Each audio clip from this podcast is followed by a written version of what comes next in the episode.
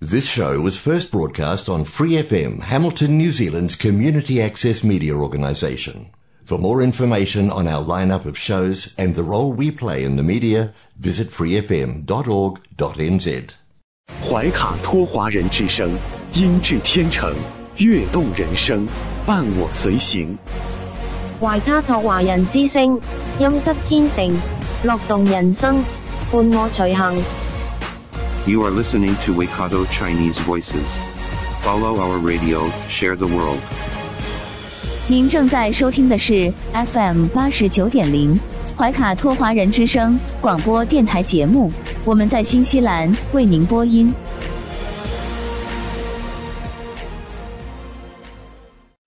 听众朋友们，大家晚上好。您正在收听的是我们通过收音机立体声调频 FM 八十九点零和微信公众服务号博雅文创为您并机播出的怀卡托华人之声黄金时段的华语广播电台节目。我是您熟悉的主播奥斯卡。时间来到了二零二二年六月二十号星期一晚上的七点钟。接下来两个小时的华语播音将由我还有我的搭档小峰、轩轩为您共同带来。首先和您见面的栏目是您熟悉的《中新时报》特约播出的新闻晚班车。天涯不遥远，世界在耳边，声音通四海，资讯传万家。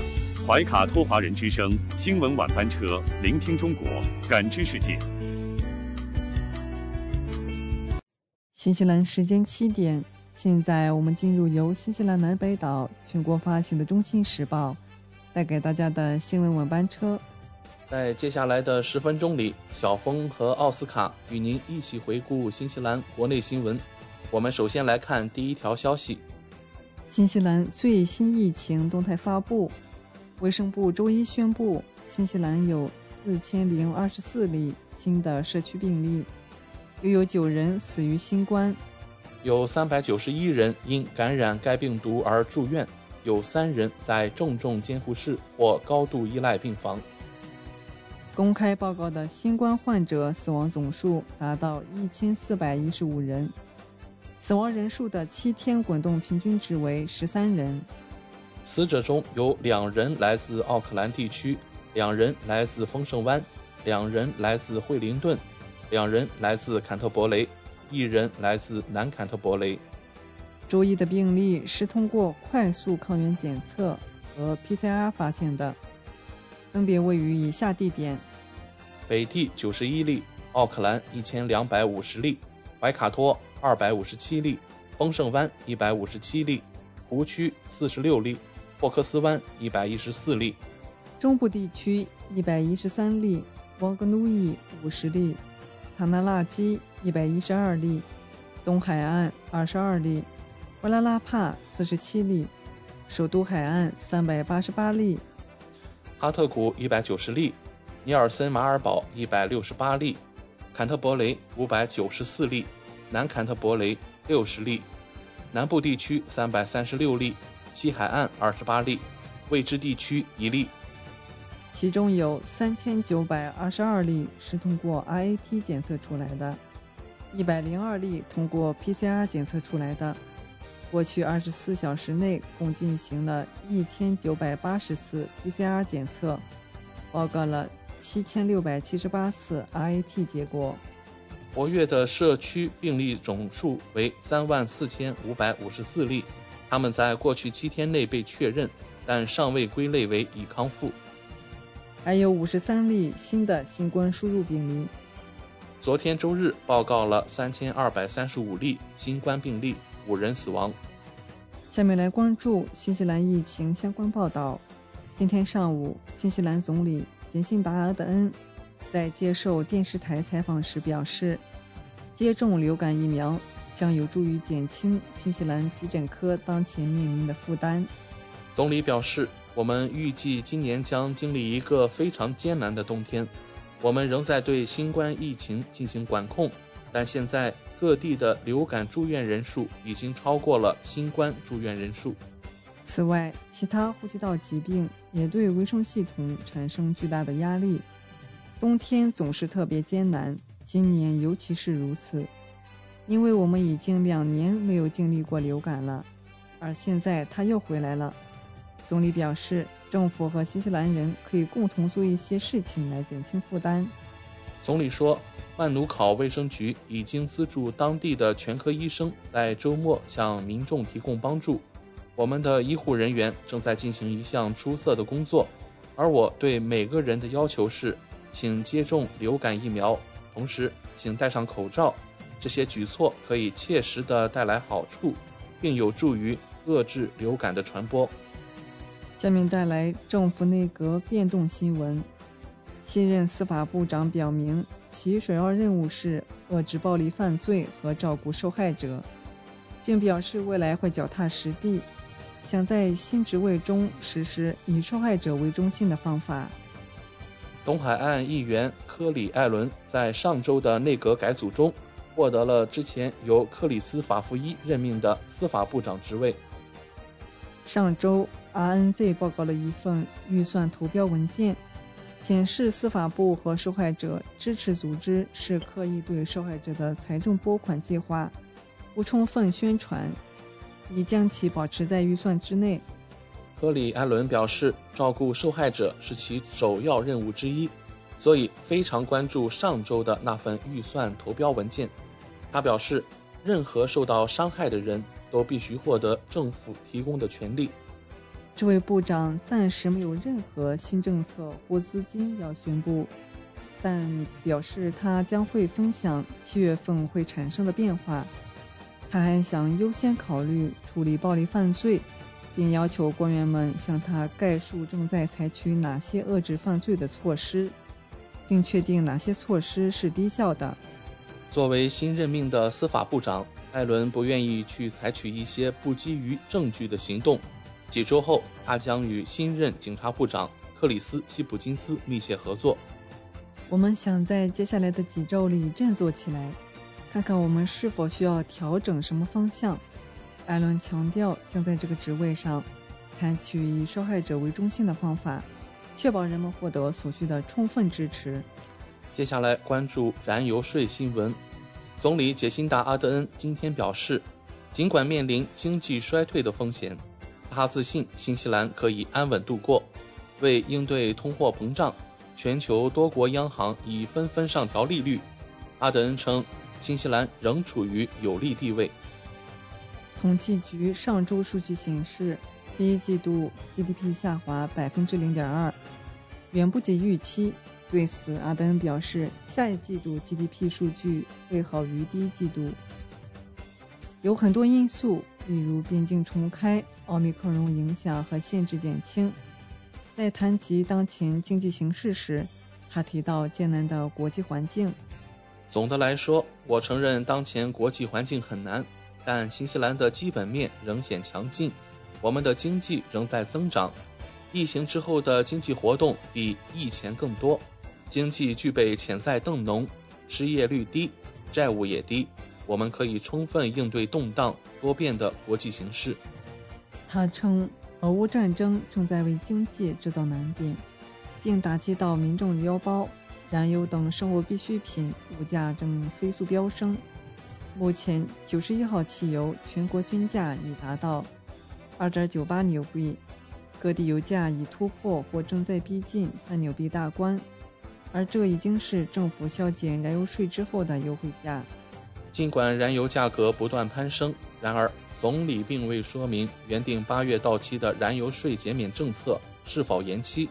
阿德恩表示：“我不想给出规定性内容，现实存在很多变量，所以我们削减了零点二五纽币的燃油税，也做了很多其他工作。”下面带来汉密尔顿本地报道：一名汉密尔顿女子因热水瓶爆裂遭受二度烧伤。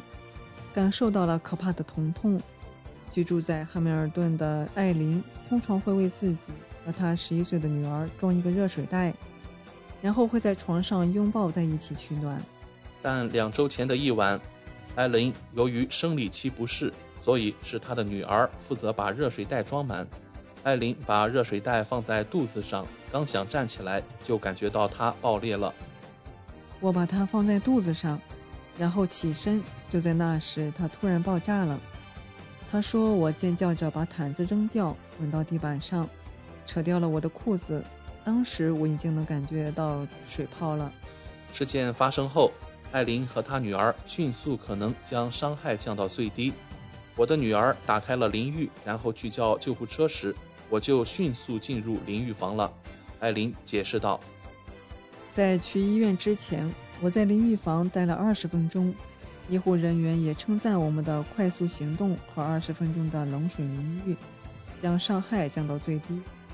但他的下背部、左臀部和左腿以及右大腿的部分部位仍然受到二度烧伤。”医护人员将他的烧伤用塑料包裹起来，然后将他送往医院去清洗伤口并去除死皮。艾琳称，这种痛苦是她所经历过的最可怕的事情。这是最可怕的疼痛。几个小时以来，我感觉皮肤一直在燃烧。她说，接下来的一周也疼痛难忍，只能定期服用止痛药来控制它。随着烧伤开始愈合。艾琳说：“皮肤变得非常痒，她甚至表示真的想撕掉我的皮肤。医生认为她还有几周时间才能康复，但对他取得的进展感到满意，因为他不需要进行任何皮肤移植手术。”这一件事让艾琳决定不再购买热水袋。她告诉媒体：“我不会再买热水袋了，这类产品没有受到监管，医院也表示由于这种危险而禁止使用它们。”我已经改用小麦袋了，它们不那么容易找到，而且更贵，但确实是更好的选择。政府的产品安全网站督促人们在装热水袋时要小心，记得拧好盖子，并定期检查热水袋是否有腐烂的裂痕。接下来关注交通事故后续报道。昨天六月十九日。一辆载有九名家庭成员前往皮克顿的丰田海狮小型货车，在与一辆重型冷藏卡车正面相撞后被撕裂，造成七人当场死亡，两人重伤。据死者亲朋透露，死者中包括一名华人女子和一名婴儿。据了解，车上的九人属于一个大家庭，在丹尼丁参加了亲人的葬礼后。一家人驾车准备返回北岛的家中。六月十九日早上七点三十分左右发生的这起车祸是新西兰历史上最严重的交通事故之一，对急救人员和当地居民造成了沉重的打击。事发后，当遇难家庭成员的多位亲属得知消息后，精神陷入了崩溃的边缘。在得知悲剧发生后，新西兰总理阿德恩发表讲话。对此，他表示这起事故非常可怕。在接受 RNZ 采访时，阿德恩说：“这些年来，政府在道路安全方面投入了大量的精力和财力，这包括提升警察执法力度和建设更多的安全障碍。新西兰的目标是到2030年将严重道路事故减少到百分之四十。”阿德恩说。虽然目前他并不知道这次事故的具体情况，但他认为道路上的许多车祸都是可以预防的。一名专家调查员说：“根据对皮克顿事故现场的证据分析，导致七人丧生的事故应该是驾驶员在驾车时过度疲劳或分心造成的。”哈米什·皮尔西在新西兰警队工作了十六年，是事故调查和分析方面的专家。他告诉媒体，警方在车祸现场发生面包车处于道路上错误的一侧。那里本来是一个弯道，看起来面包车在进入弯道以后，并没有沿着正确方向行驶，而是在驶入弯道后直接进入对向车道。我认为那一刻驾驶员已经出现疲劳或分心的状况。目前，两名幸存者在惠灵顿医院接受救治，卡车司机已于昨晚出院。皮尔西说：“疲劳并不能简单定义为在方向盘后面睡着了，疲劳更多是关于驾驶员对于安全驾驶能力的降低。一旦产生疲劳，那么驾驶员就会出现转弯较晚、刹车较晚，或者对驾驶方式感知的丧失。”最后，让我们来关注惠灵顿马拉松赛事报道。今年迎来三十五周年的新西兰惠灵顿马拉松赛十九日举行，其风景如画的滨海赛道吸引了约五千三百名选手参赛。比赛分为全程马拉松、半程马拉松、十公里跑和儿童跑等组别。由于新冠肺炎疫情影响，今年的选手主要是新西兰国内跑者。本土选手山姆·麦卡琴以两小时三十分零九秒获得男子全程马拉松冠军，本土选手丽莎·布里格努尔以三小时零七分三十九秒赢得女子全程马拉松冠军。威灵顿马拉松赛是新西兰五大城市马拉松赛事之一。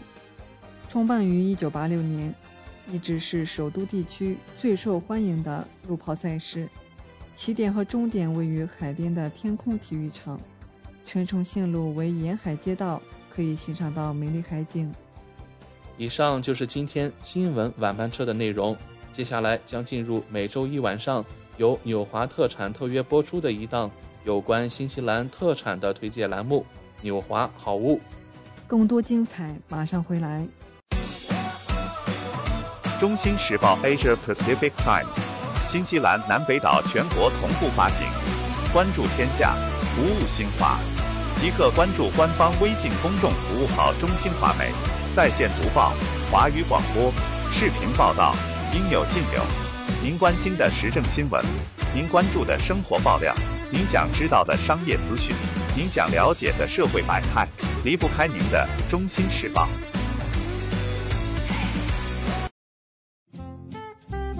您正在收听的是怀卡托华人之声，调频立体声 FM 八十九点零，这里是新西兰中文广播电台节目。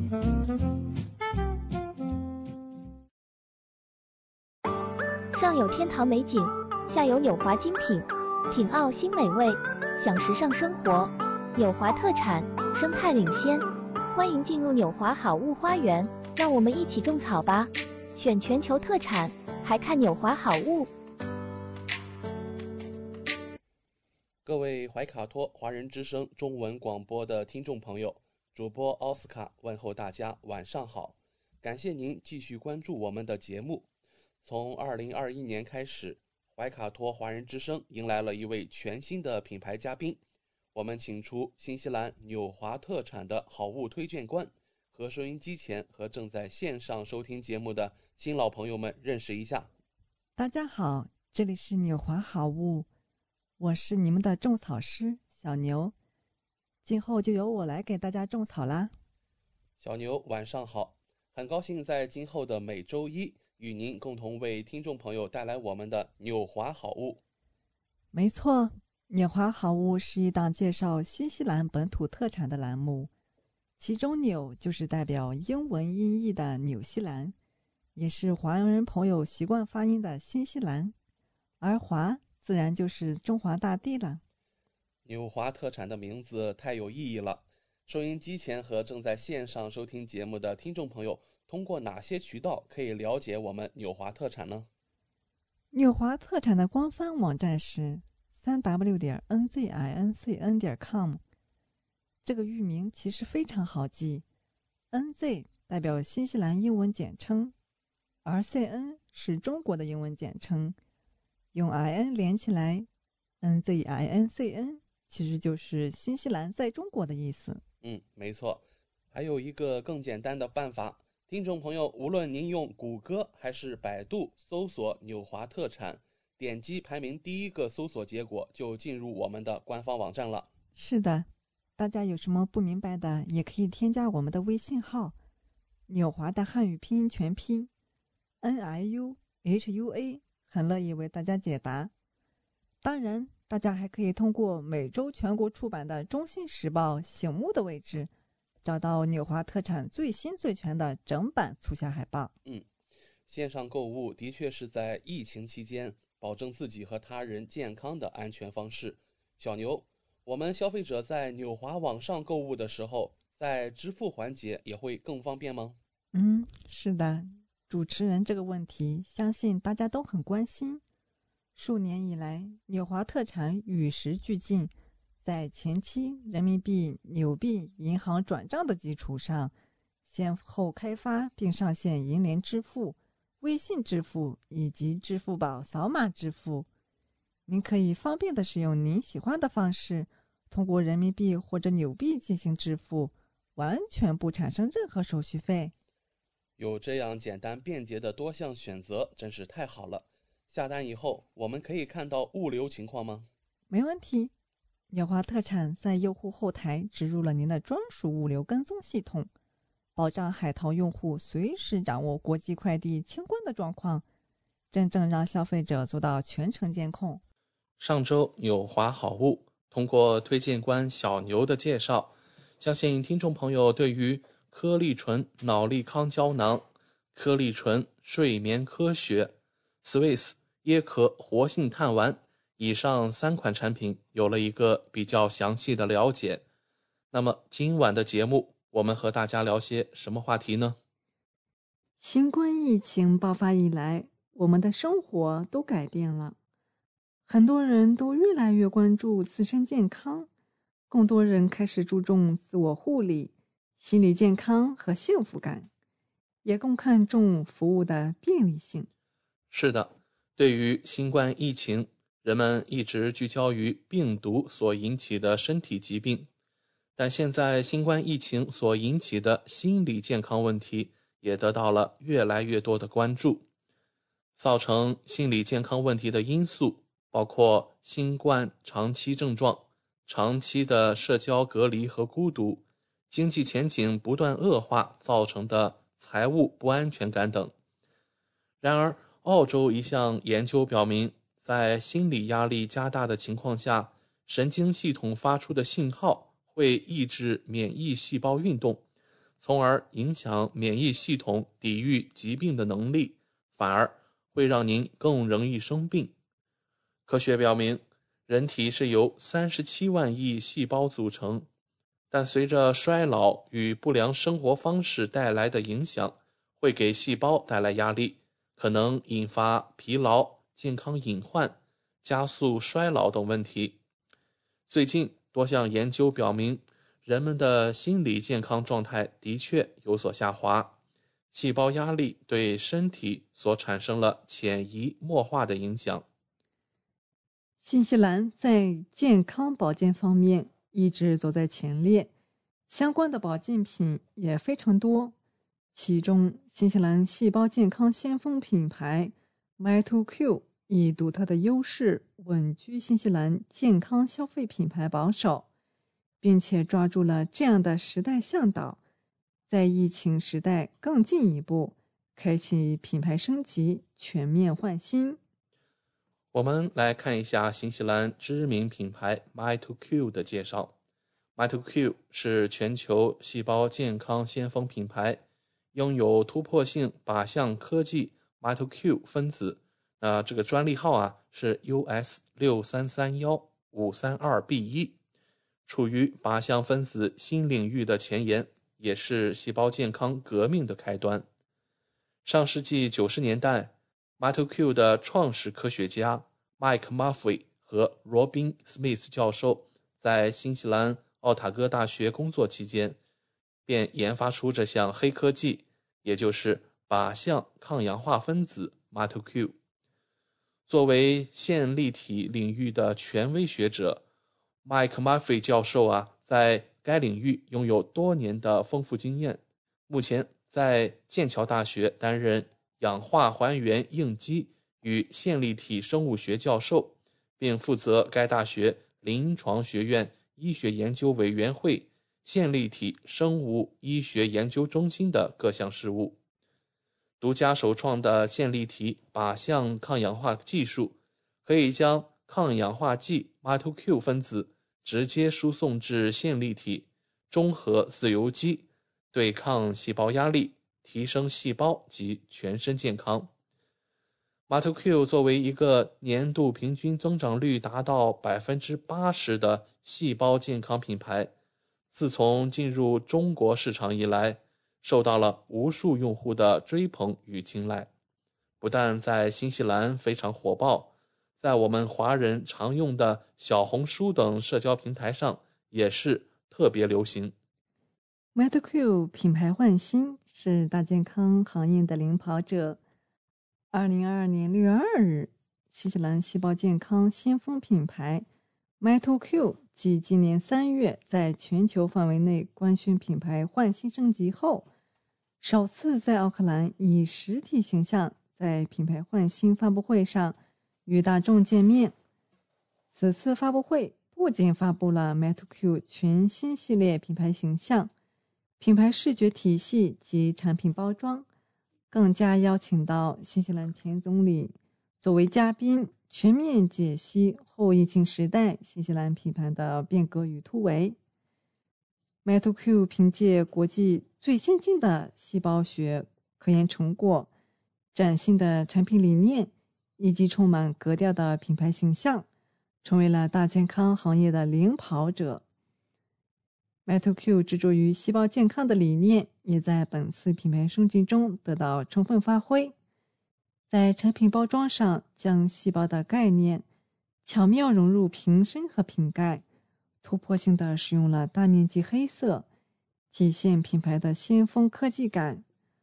为了让消费者更好的理解细胞健康对整体健康的重要性，百分之百可回收的环保材料。也让 Metal Q 追求极致的理念得到了细节化的突出。在一场发布会上，新西兰前总理约翰基表示说：“啊，疫情是当今世界的最大改变，人们不能旅游，也一直待在家里，但一切都会好转，移民会逐渐回到新西兰，健康行业也越来越有影响力。中国市场非常庞大，也越来越富裕。”中国消费者希望购买他们信赖的产品。对于 MytoQ 来说，中国也是非常重要的市场。metoq 首席执行官说：“衰老等于细胞压力加时间，伴随老化和不良生活习惯，我们的细胞也会有压力。细胞压力会引发疲劳、健康隐患、加速衰老等问题，而 metoq 是对抗细胞压力。”确保整体健康的关键一步。他表示，作为细胞健康先锋品牌，MetaQ 主张打造人人健康、充满活力、自信自主的全球社群。我们致力于提升消费者对细胞健康的重要性，帮助每个人掌控自己的细胞健康。二零二二年是 MetaQ 开启零售事业的第一个十年。在过去的时间中，MetaQ 分子做 MetaQ 品牌独有的科研成果，相较于全球近六万健康品牌，MetaQ 分子作为少数拥有六十项全球专利及六百五十余篇科研论文支持，同时多项关于 MetaQ 分子的临床实验也在积极开展，目前累计十四篇实验报告。已经发表。MetaQ 中国区负责人表示，中国市场一直以来在 MetaQ 全球战略发展中占有至关重要的地位。二零一七年，MetaQ 首次通过跨境电商的方式进入中国，此后以总销量年均百分之八十的增长速度。迅速奠定了其在中国市场细胞健康领域的领导者地位。MetaQ 不断追求完美，不断打造极致产品的外在体现。根据新西兰贸发局最新研究数据显示，MetaQ 已经成为新西兰对华出口健康品牌领军品牌。MetaQ 自成立那一刻起。便获得了巨大的成功，但是 MetaQ 并未因市场上的成功而放弃对于极致完美的追逐，力求通过不断提高产品力，来为亿万客户带来更加极致的效果。十年后的品牌升级，正是 Metal Q 产品实现质的飞跃外在体现。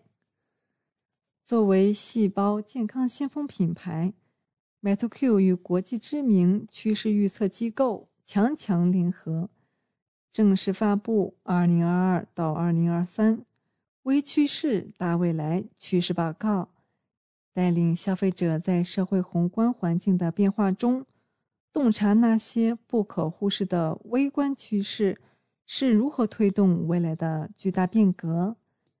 本次与 WGSN 联合发布行业趋势报告，则是 MetaQ 又一次见微知著的时间。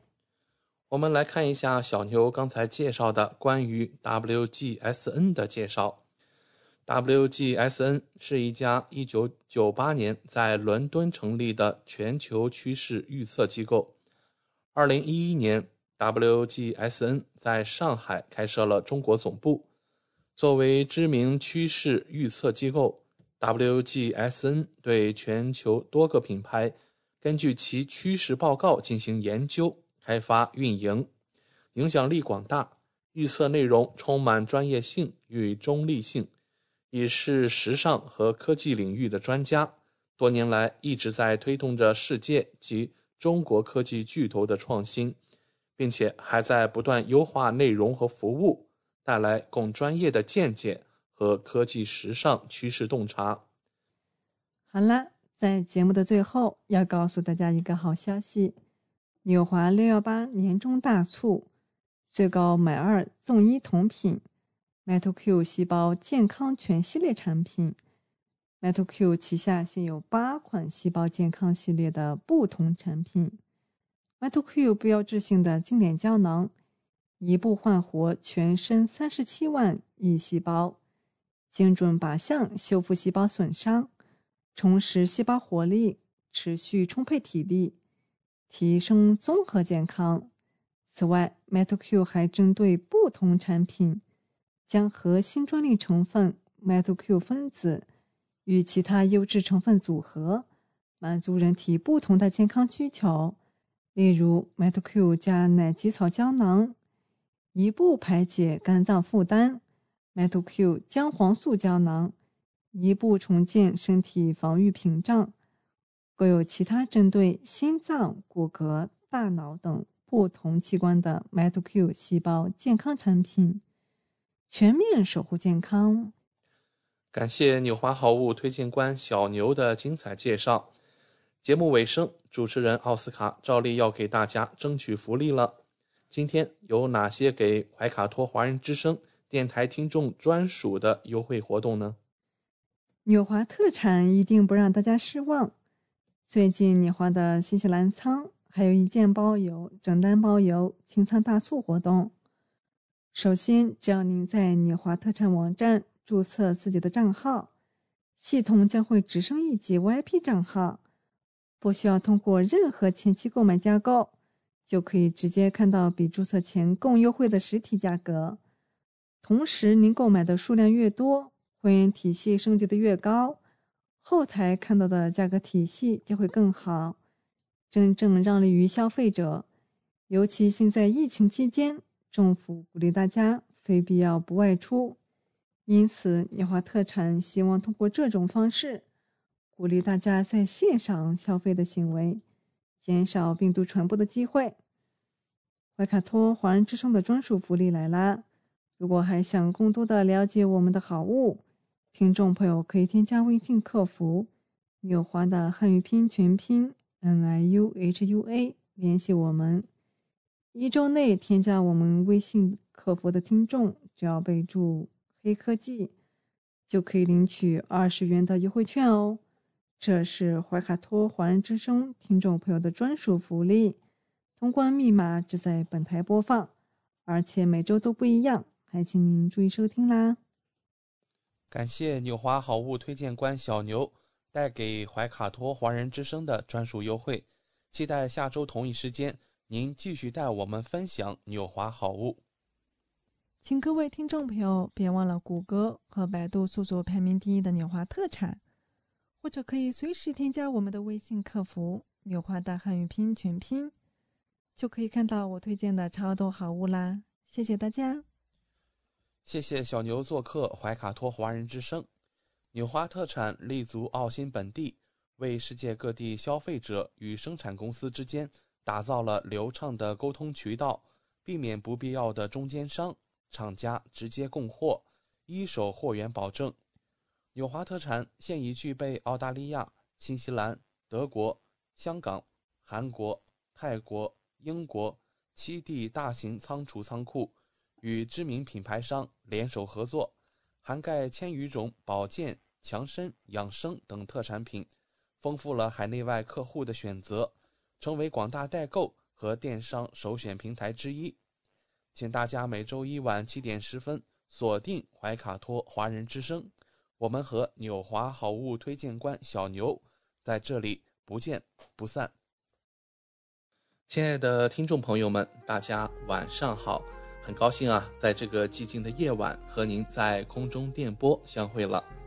现在我们来到了新西兰大小事节目单元，在这里啊，我们和您分享发生在怀卡托周边以及新西兰全国的大型活动资讯。希望今天的节目能带给您所关心的、所感兴趣的新闻内容。我是您熟悉的主播奥斯卡。正当北半球的人们正在忍受炎炎夏日的炙烤时候啊。我们看到，在地球的另一端，也就是南半球，新西兰毛利人正在准备庆祝他们的新年了。而好消息是，对新西兰民众而言，这将会迎来新增加的一个全国假期。那么，这个假期啊，就将在本周五到来了。我们和大家在今天的大小事节目单元，一起来聊一聊毛利人过新年的事情。就在二零二二年四月七日，随着新西兰毛利新年相关法案在国会通过三读，毛利新年被正式确立为新西兰第十二个法定的公共假期了。新西兰政府正式宣布，从二零二二年开始，每年的六月中旬到七月中旬将增加第十二个公共假日，也就是毛利新年。我们用英文音译过来就是马塔瑞基。二零二二年六月二十四日，本周五，新西兰人将第一次过上这个新增加的公众假期——毛利新年日。二零二三年的马塔瑞基啊，则会在七月份，因为这个毛利新年的假期是浮动的，但一定会放在每年的星期五。由于毛利新年的日期啊，对于公历而言是不固定的，这有些如同我们华人的春节一样，而且啊，还要为了凑成小长假而组合在周末或者是周初，所以新西兰政府将组织文化专家和毛利部落来共同确定未来的每一每一年的毛利新年日将会是哪一天。总的来说，都会在冬季最寒冷的时候。不是六月底，就是七月中上旬的某一个星期五。那这样说起来啊，这个毛利新年不但同华人的春节一样要看农历时节，而且啊，这个毛利新年选在了南半球冬季最寒冷的时候。呃，反过来说，就是北半球最炎热的时候。那么在今天晚上的节目啊，我们地球传奇的时候，将会有主播小峰和大家来介绍。本周啊，将会有另外一个节日，也就是夏至的到来。那这样看起来啊，北半球的夏至，那南半球正好是冬至，所以说正好是在冬季最寒冷的时候，就在这个周五，我们将会迎来毛利新年，也就是二零二二年的毛利新年马塔瑞基。那么根据这个定律来看呀，今后每一年，如果您想了解毛利新年将会具体发生在哪一个周末的时候啊，不妨可以参考一下中国农历的夏至将会在哪一个周。在新西兰首相杰辛达·阿德恩宣布这个新增加毛利新年的时候啊，也提到了新西兰人终于在女王生日和劳动节的漫长连续之间又多了一个可以休息的日子。说起来呀，毛利文化虽然算不上源远流长，但在新西兰却是文化历史中最重要的一部分。虽说目前新西兰的节日绝大部分都跟随英联邦国家的传统来庆祝，不过毛利人还是有自己的农历新年的。毛利的这个新年日就叫做马塔瑞基。如果用英文来描述啊，那就是毛瑞 New Year 啦，和中国的农历新年非常相似。毛利人的这个节日，刚才主播也介绍过了，并不是每年固定在公历中的某一天的，而是根据七姐妹星团出现后的第一个新月周期的日期而变化的。刚才提到的七姐妹星团其实是一个俗名，它的学名呢是昂星团。毛利人，呃，这个叫法呀，翻译过来的意思就是神之眼。这个七姐妹星团会在每年的六月份闪烁在新西兰纯净的夜空之中。由于它非常明亮，而且组成的图形容易辨认，可以指引方向，所以善于航海的毛利人很早就观察并开始崇拜它了。毛利人认定生命起源并依赖于脚下的大地。为了保证新年的丰收，他们使用各种祭品来祭祀上天。七姐妹星团就是上天给毛利人的指引。在科学并不发达的时代，毛利人通过观察七姐妹星团来认定各种对农作物公正的征兆。新西兰的公正季一般从每年的春季，也就是九月份开始，在冬季寒冷的六月份观星。如果星象清澈明亮，表明一个来年将是丰收忙碌的公众季节即将到来；如果发现星星昏暗紧密地聚在一起，这将预示着一个寒冷的冬天。毛利人会将农作物的公种推迟到十月份才开始。那相信听众啊也非常感兴趣，这个七姐妹星团我们会如何观察到呢？这里啊，主播。和大家做一个小的提示吧。那么，在这个漫天的繁星当中，您如何寻找到我们这个七姐妹星团，也就是学名的昂宿星团呢？在日出前，您不妨看向东北方向的地平线，找到猎户座腰带上的三颗小星星，从那里向北方延伸一条直线，寻找一个微弱的闪光点。那它的宽度与猎户座腰带的长度差不多，这就是昂宿星团了。尽管用肉眼看去，这个星团中只有九颗恒星在闪烁，但实际上它包含了数百颗星星，它也是天空中最明明亮的星团之一。尽管远在四点四三亿光年之外呀。毛利人有着悠久的观星传统。一千年前，当他们的祖先从中国台湾出发，划着独木舟，在太平洋上一路向南，最终登陆新西兰的漫长旅途中，他们没有罗盘，没有海图，白天以太阳做星盘，晚间便依靠星辰和月亮，特别是金星和南极星的坐标来辨认引路。一个波利尼西亚传说就讲到。一艘船在航行中遭遇到了狂风暴雨，舵手们在船上唱歌，但他祈求的并非是风平浪静，而是让风把乌云吹散，好让他看见星辰。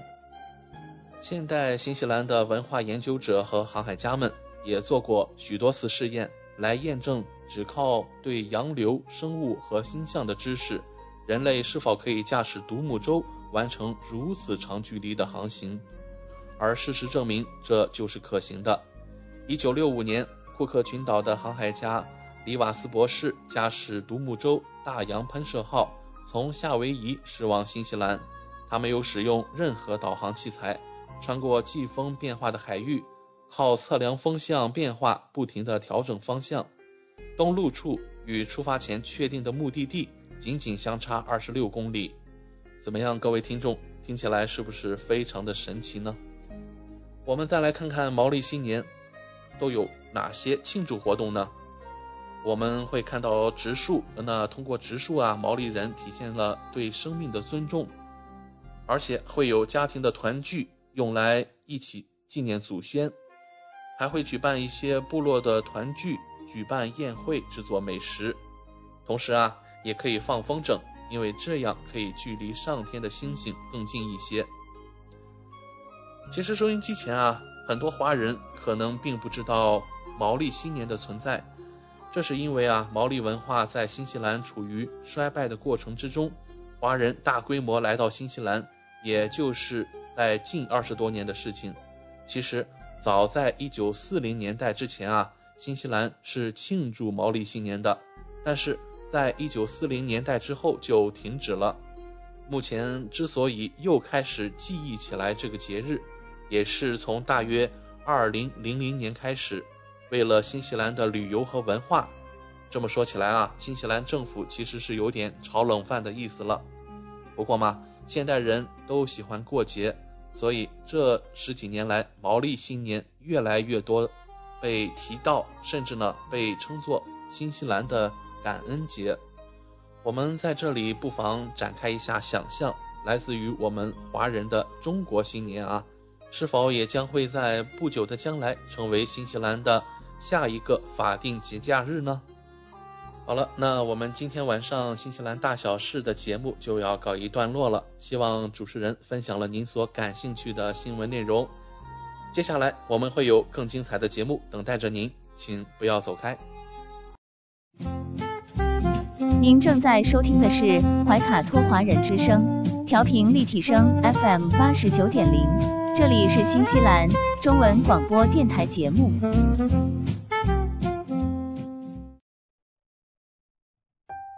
光影随行，戏如人生。怀卡托华人之声中文广播带给您精彩经典的影视剧和纪录片分享，让我们与您展开一段胶片之旅，共同陶醉于光影世界。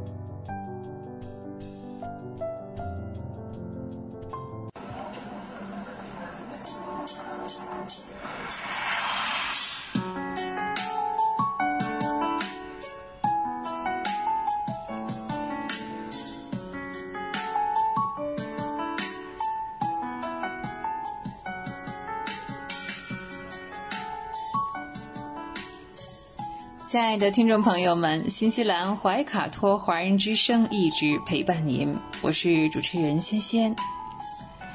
光影随行，戏如人生，分享精彩的影视作品，无论是电影、电视剧还是优秀的纪录片，都会陆陆续续的来装点您的生活。在全球经济都出现了缩水哈，或者说有些半死不活的情况下啊，那影视界和娱乐业也同样受到了影响。我们今天呢，可能要分享一些比较老的电影了。这部呢叫做《逃出亚卡拉》，《逃出亚卡拉》这部电影啊，大家猜一猜，是一部有关越狱的电影。一说越狱，想起的是《肖申克的救赎》，是吧？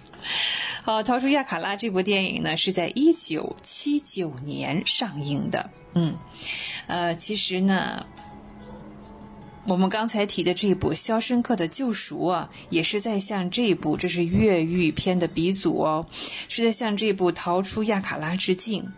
这部影片当中的情节还原的，嗯。应该说是现实的，非常鲜明的。里面的有假面人啊，这个假墙之前的其实都差不了多少。后来呢，这座监狱荒废之后呢，成了很多电影的这个取材地点。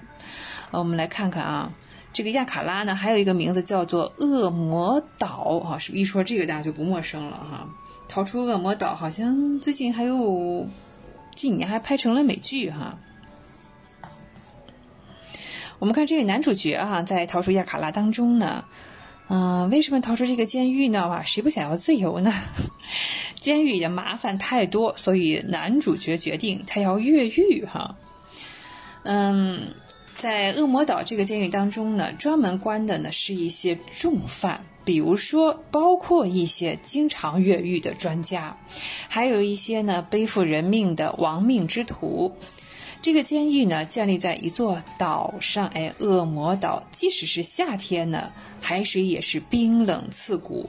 那所有试图越狱的人呢，不是被抓回来枪毙，就是在水里给冻死了。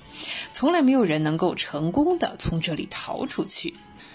由于这里的犯人呢性质都是比较特殊的哈，所以这里的狱警也是比平时的监狱里要多了十倍。为了监狱的安全哈，这里甚至是一天要点名十二次。哇，怪不得这么麻烦哈，比在别处做监狱都麻烦很多呀。那我们的男主角呢，也是被送来了这座监狱。那原因之一呢，就是他是一个越狱专家。这次呢，他被关到这里，本来想着哈，嗯，现对他来说，这其实是一个休假，在海岛上。可是没成想啊，监狱有一个小胖子啊，一直在找他麻烦。他把对方揍了一顿之后呢，两个人都被关进了呃小黑屋，而且被这个水枪是喷来喷去哈。男主角就觉得自己不能忍受了，我不是来度假的吗？啊，他决定要越狱了。从上述的情节可以看出，哈，男主呢是一个越狱专家。嗯，虽然说哈，这个监狱没有人能活着逃出去，这里是一个恶魔岛，但是呢，尽管是一死啊，拼死他也要试一试。而且哟，啊，对呀，大家还是犯人多嘛，所以他也不是一个人在战斗，靠自己是不行的哈。他觉得，哎，他隔壁的这个。这个犯人就不错啊，而且还其中有一对呢是双胞胎，哇，这个混淆视听就更容易了啊。于是四个人就这样达成了共识。男主呢很快发现了监狱的问题，因为呢监狱使用的时间其实是比较长的，很多东西呢都开始生锈。可是，在水里的原因呢？嗯，这个海岛包括海水的侵蚀、海风的侵蚀啊，墙面都湿了，变得比较松软。于是呢，男主决定他先挖开墙，从通风管道里逃出来。大家就开始准备需要的东西。首先呢，他们用勺子来挖墙，还画了一面假墙啊，看上去这个这个墙好像没有被人动过哈。这样呢，他们钻进去了之后呢，就可以蒙混过关。同时呢，还用泥土捏了一个假人呢，还假模假式的呢，给假人啊来点假头发，染上颜色，这看起来就更像真的了。好好不容易把这个地道挖通了之后呢，哎，发现上面的铁栏杆呢是焊接的，他们又需要电钻来打开焊接的这一部分。啊，也不知道打哪来的啊，这个电钻啊，大家看这电影就会知道啊，哪来的哈？他们钻开了这个铁栏杆。最后呢，在几个人的配合之下，他们真的成功越狱了，没有被抓住。在作品中啊，大家在男主角的巧妙的安排之下，把东西都准备的很齐全，因为毕竟是要越狱嘛，不是个小事儿哈。但是呢，有一个情节是这样，好巧不巧啊，这个监狱里迎来了突击检查，刚好啊。男主角他们的房间呀，哎呀，还是模范啊，是标兵哈，样板房，这下把他们吓坏了。那监狱的狱长亲自出马，他都没有发现其中有一面墙是画的，就实际上那面墙已经挖通了，而且呢，嗯，他们挖出来的土哈，在那一天早晨的时候呢，大家是通过放在这个裤子的口袋里哈，一点一点带到外面去了。男主角还有他们的工具都藏在通风管道里面，这样呢，他们就逃过了一劫，没有露出任何这个蛛丝马迹。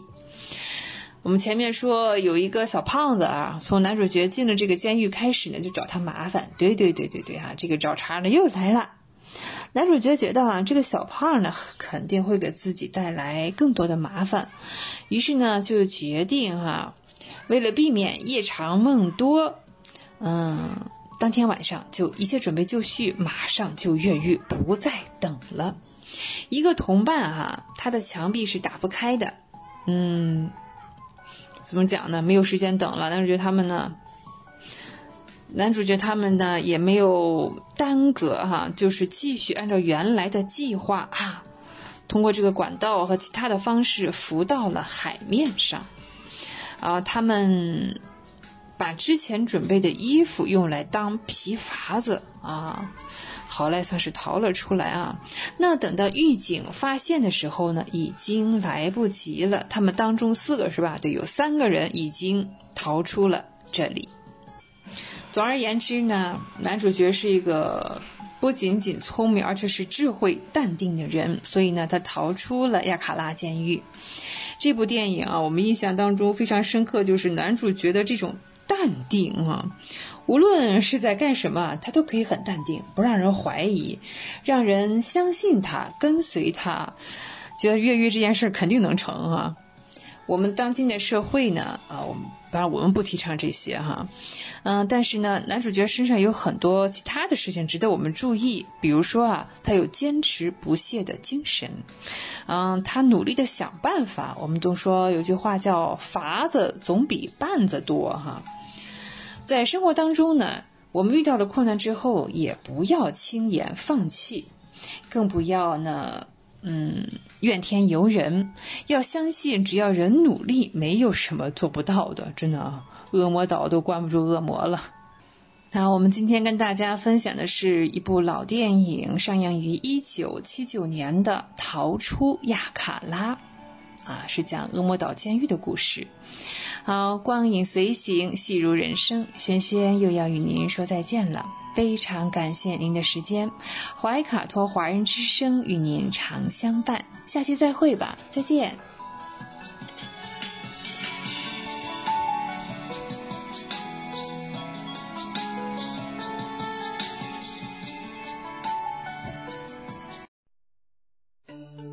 知音知心知天下，同行同心同精彩，怀卡托华人之声。美文分享栏目《心情物语》，用耳朵倾听你我的快乐，用心灵关注世界的宽广。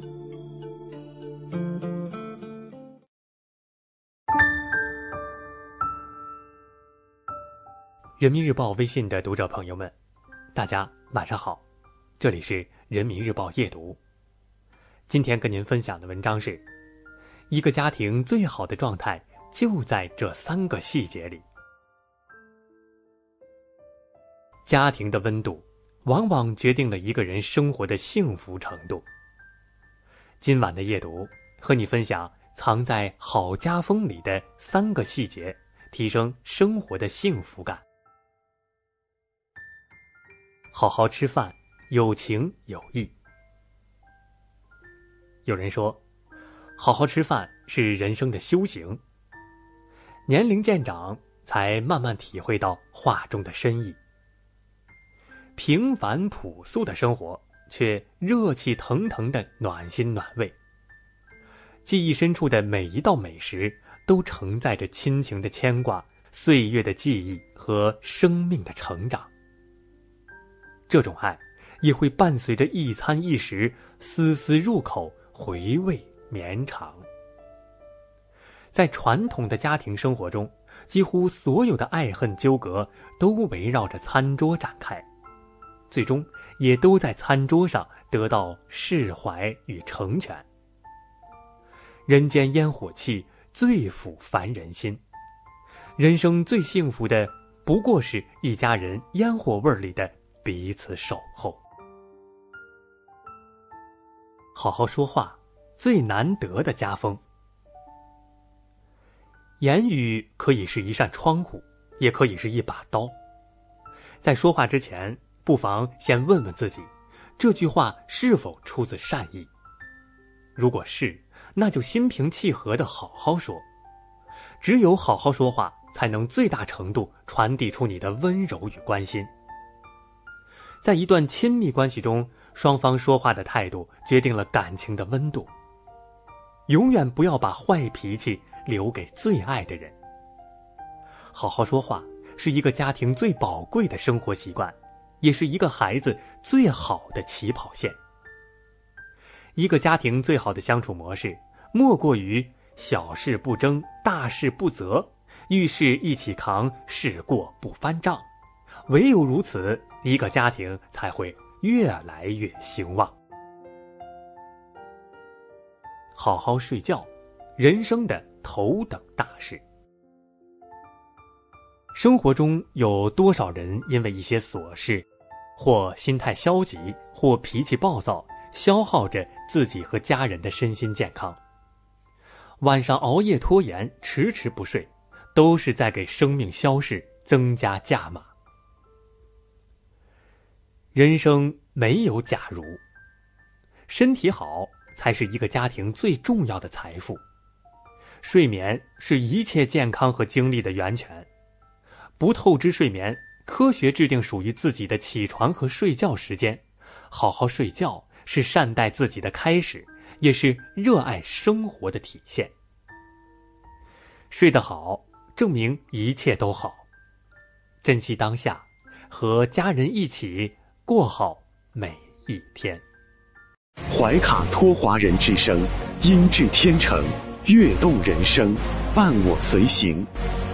怀卡托华人之声，音质天成，乐动人生，伴我随行。You are listening to Waikato Chinese Voices. Follow our radio, share the world. 您正在收听的是 FM 八十九点零怀卡托华人之声广播电台节目，我们在新西兰为您播音。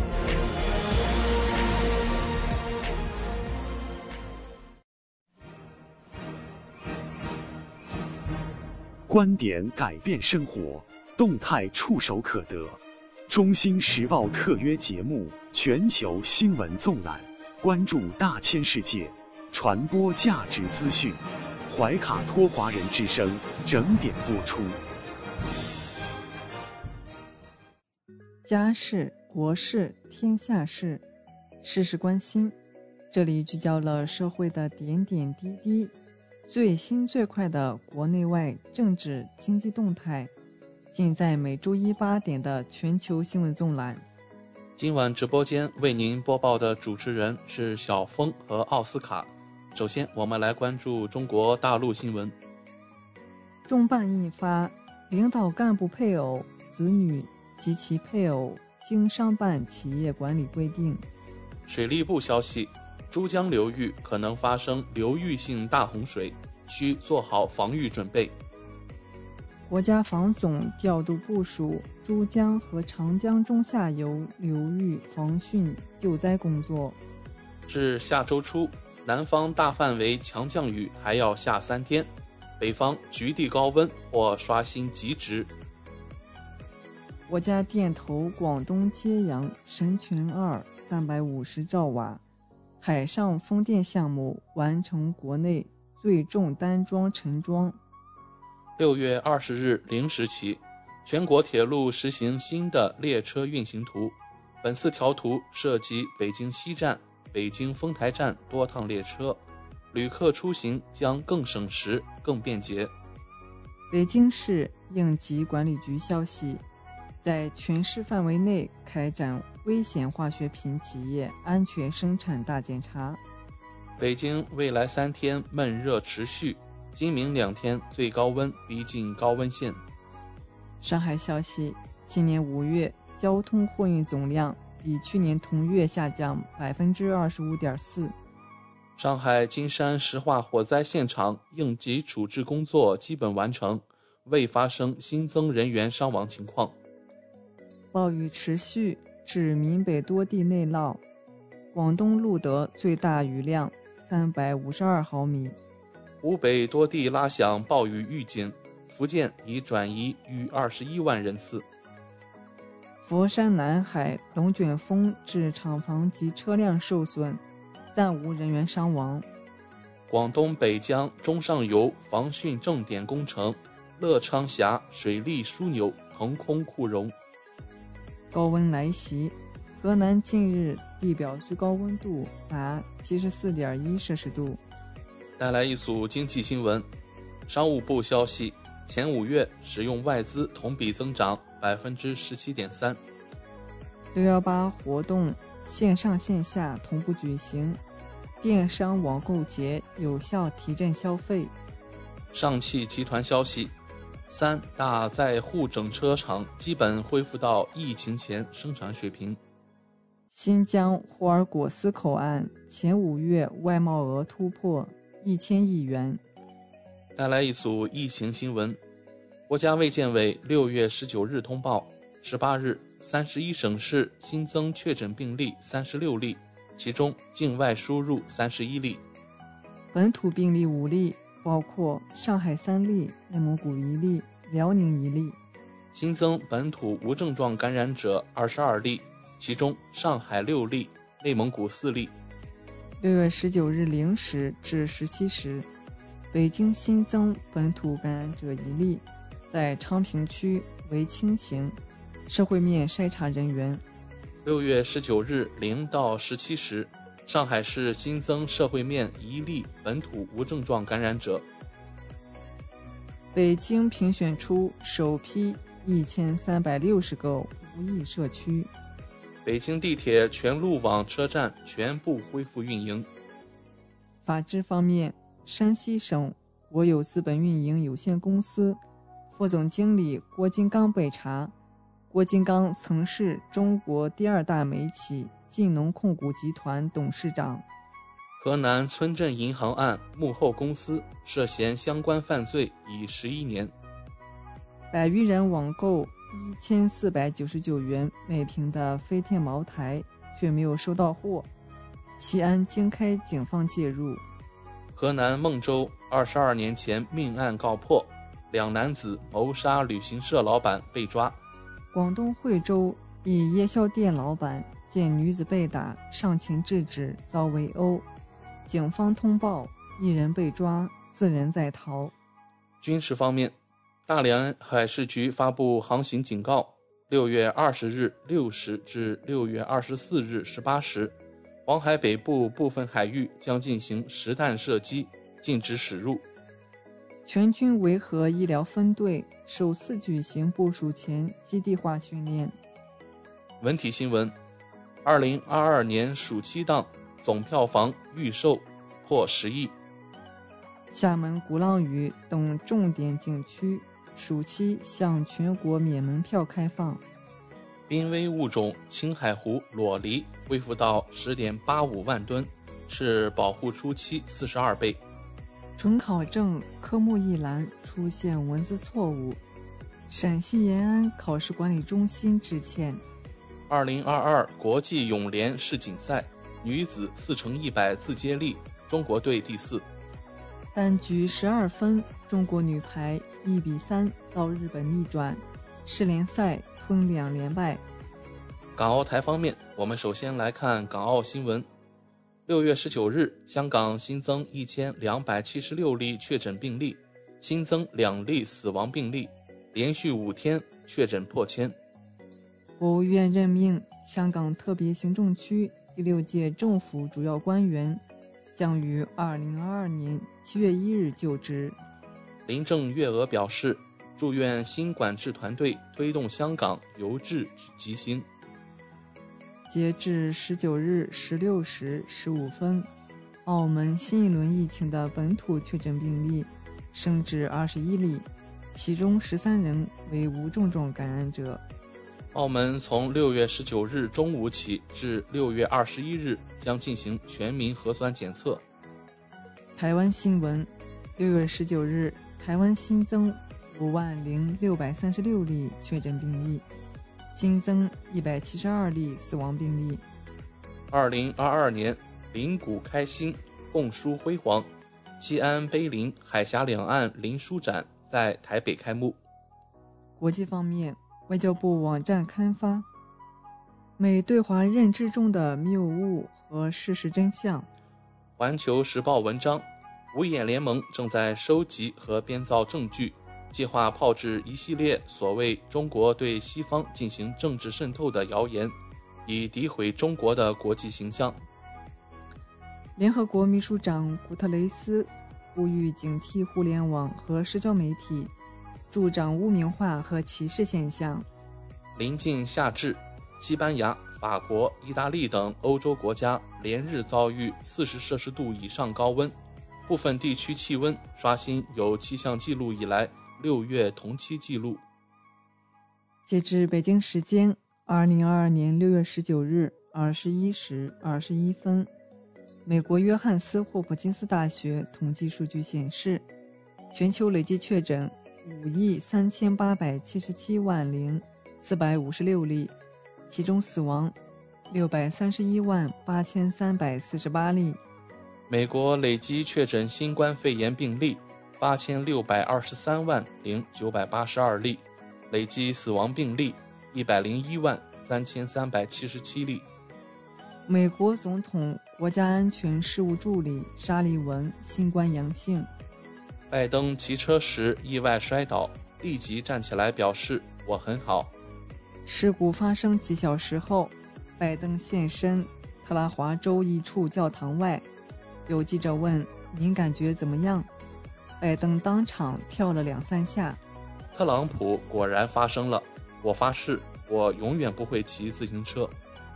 针对是否放宽对华关税一事，拜登回应美国媒体正在做决定。美国华盛顿特区附近一商场发生枪击，被暂时关闭。俄罗斯外交部发言人扎哈罗娃表示。欧盟未考虑对俄制裁给其他国家造成的影响。乌克兰说可能八月底与俄罗斯复谈，俄方质疑能聊啥？和谁聊？战斗激烈进行之际，泽连斯基首次视察南部前线，慰问前线士兵。乌克兰外长库列巴表示，越来越多人提议出卖乌克兰，呼吁西方加大对乌克兰的援助。乌克兰一油库遭三枚导弹袭击，十一人受伤，现场燃起大火。德国总理舒尔茨表示，G7 集团将力挺乌克兰，需要多久就多久，让俄罗斯总统普京的盘算无法成功。英国首相约翰逊表示，西方国家要为乌克兰持久战做好准备，必须做到四点。才能帮助乌克兰生存并掌握主动权。岸田文雄也将日本物价上涨归咎于俄罗斯，日本网友痛批甩锅。泰国报告全球首例新冠猫传人，猫采样打喷嚏将新冠传染给兽医。菲律宾现任总统杜特尔特女儿莎拉宣誓就任菲律宾副总统。莎拉展望副总统任期。已设立副总统府，不会告别家乡。以上就是今天全球新闻纵览带给您的全部内容。主播小峰和奥斯卡，感谢您的收听。您正在收听的是怀卡托华人之声，调频立体声 FM 八十九点零，这里是新西兰中文广播电台节目。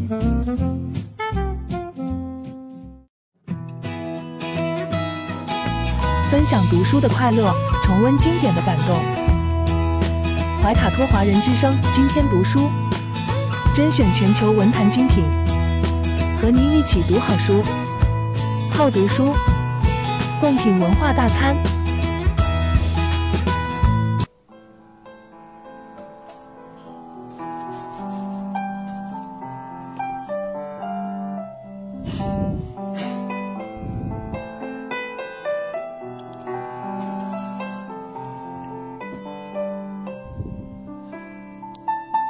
亲爱的听众朋友们，怀卡托华人之声正在播音，我是主持人轩轩。又到了今天读书这个小栏目的时间，每期与您分享值得阅读的好书好文，平淡质朴，娓娓道来，让大家在繁忙的工作生活之余，来一点文化加餐。我们今天分享这篇文章呢，讲述的是来自于五十年代的故事。在中华民族到了危急时刻的时候呢，有人挺身而出，流血牺牲；有人苟且偷生；有人投机倒把，大发国难之财。在当下，嗯，这样人其实还是有，是吧？那在一九五零年呢，中国人民志愿军在彭德怀的率领下奔赴朝鲜。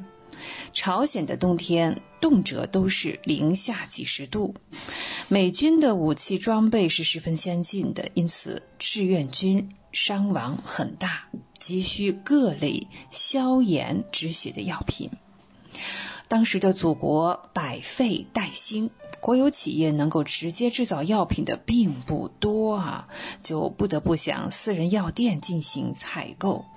这时候出现了一个叫王康年的奸商，大发国难财，最后被严惩。民国十二年，王康年出生于杭州。十七岁的时候呢，王康年大亚电台当了播报员。这个电台的受众啊，基本上是商人，介绍的呢都是各类商品的广告，像价格呀、呃销量啊等等。时间越长呢，这个王康年和这些商人们也混熟了，也学到了一些做生意的门道。二十多岁的时候呢，他娶了当时上海租界一个巡捕的女儿。那靠着这个老丈人的人脉和资助，他租了一个门面，专做各种小百货，其中呢也包括，呃，像西药。当时呢，中国市场上欧美生产的西药呢是极度的短缺，国产的西药开始占领市场，而且越来越火爆。王康年呢，很快又开了一个大康西药行，来做这个国产西药的生意。但是呢，王康年并不是一个老老实实做生意的人，他非常善于投机倒把，经常凭空的编造一些虚假信息呀，像药物短缺呀等等，来骗取客户的定金，然后再恶意的拖欠，最后搞得自己是声名狼藉啊，经常和人打官司。直到一九四九年五月三日，有一名叫严广俊的江苏人向上海法院起诉王康年的欺诈行为，而且呢金额高达法币两亿元。当时的上海呢已经非常接近于呃解放了，可能还有二十多天呢，国民党的政权即将垮台，那。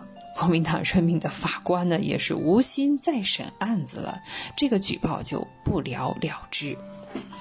一九四九年五月二十七日，解放军进入上海，在陈毅市长的主持下，上海人民政府保持了人民生活的稳定，支持工商业复工复产。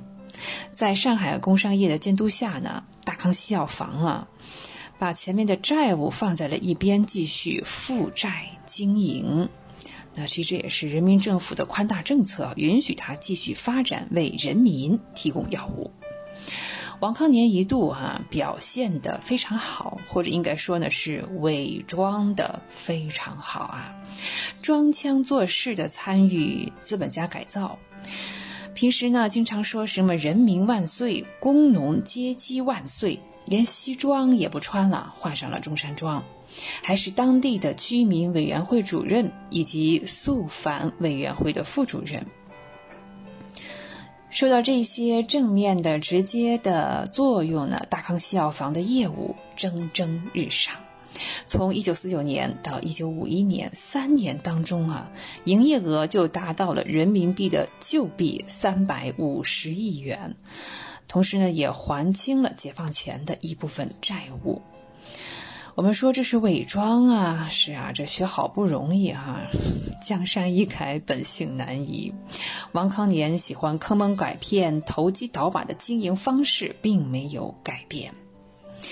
那志愿军战士呢？说回来，在朝鲜战场上英勇奋战，呃，出现了大量的伤亡。彭德怀将军看在眼里，疼在心里。这些子弟兵都是他从国内带出来的，他们的父母家人都在盼望着他们打完胜仗能够平安回家，所以呢，彭德怀屡次打电话催促军用药品一定要及时供应。但是呢，嗯，我们要知道啊，我们这个社会主义政权当时刚刚成立，美国及西方的社会呢。对我们进行了严格的封锁和制裁，这当中呢也包括药品，在战场上更是这样，美国人掌握了制空权，我们的补给线呢屡次遭到美军的轰炸，多次的被中断了，最后呢只能靠人力把药背过来。一九五二年的冬天呢，消炎止血镇痛的药物终于运到了前线士兵的手中。彭德怀也是长舒了一口气，他希望伤员的病情能够得到控制。哎，但是谁也没有想到啊，这一批药竟然是假药，很多志愿军战士因此而牺牲。嗯在一九五一年十一月啊，解放军总部派后勤人员专程来到上海采购药物，采购量是极大的，而且呢也包括一些市场紧俏的药品。当时的没有那么多药啊，没有那么多货物的，但是架不住王康年他的一贯的手法哈，嗯。他胆大包天啊，就夸下了海口，收下的两亿元的货款，并且承诺到十二月中旬就可以发货，也就是一个半月或者一个月之后啊。到了发货的日期呢，哪有什么货可以发呢？他就用辅助药物先推脱，并且声称已经联系了香港等地的供货商啊，又来这一套是吧？还是解放前那个做法啊？只是这一次呢，嗯。他要糊弄的是党和人民，是志愿军。其实呢，他拿的是志愿军买药的钱，国家的钱去还了自己的债务。王康年自己也心知肚明哈，你这拖得了一时，你还能拖一辈子吗？为了蒙混过关，他就动起了黑心思。他把面粉和一些药物的粉末混合在一起，装入了瓶中来冒充消炎药，用黑心的发霉的棉花和二手纱布制造医用急救包，这些东西根本就没有消毒过啊！所有的呃药品和医疗器械也是不经消毒就打包，以节省资金。他自己也知道这些药物是要发往前线的，哎，作为一个资本家哈，他只认钱，只关心钱，估计亲妈都可以不要。那这些军需药品送往了前线之后呢，嗯，他也怕事情败露，就多次的行贿。那我党的干部呢？也是收了王康年不少的好处，就睁一只眼闭一只眼，让他通过了检查。但是真金要靠火炼呀，对这批药物到了前线之后，问题就暴露出来了，消炎药根本就没有效果。轻伤的伤员呢，用了之后呢，会伤口化脓变成重伤，重伤的伤员是不治身亡。医用纱布也是黑心棉，医疗器械老旧生锈，根本不符合战场标准，甚至是基本的医疗卫生标准。我们在这里真的是没有词汇来形容啊！在物资匮乏的战场上，在这样艰苦的条件下，已经没有选择了，这些医疗物资还是被使用了。嗯，就我们刚才说啊，伤员的病情是迅速恶化，呃，牺牲的指战员越来越多。彭德怀知道之后呢，是又急又气。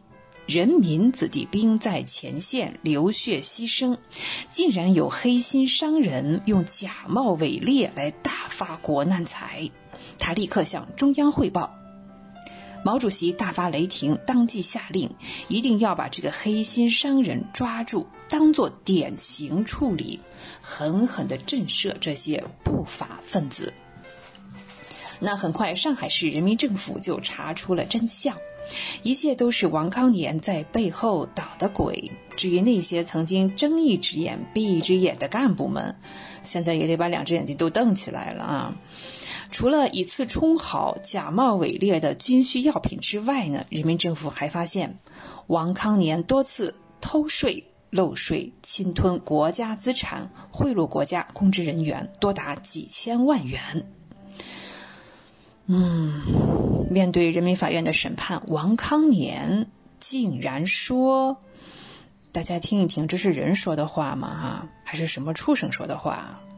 假药又不是毒药，吃不死人。哎，既然如此，那么我们请王康年先吃二两啊！毫无一点良心，完全展现了他赤裸裸的资本家人渣的本质。所以，王康年是不是罪孽深重？不杀不足以平民愤，不杀不足以告慰志愿军战士的英灵。一九五三年二月二十八日，在上海人民法院的宣判下，王康年被押往刑场执行枪决。真是我们老百姓常说一句话啊：“姑息养奸，后患无穷。”那些被王康年贿赂的党内的干部，在人民法院的审查下也是无所遁形，有的畏罪自杀，有的也是进了监狱。有温度，会思考，爱生活。以上就是本期的今天读书，我们天天读书。我是轩轩，下期节目我们再会，再见。地球是我们既神秘又熟悉的家园。走过了四十多亿年的奇妙旅程，怀卡托华人之声《地球传奇》，了解我们对地球的探索、文明的兴衰简史、环境与人类的关系、科技的发展进步，开启一段各方角色在地球舞台演绎的故事。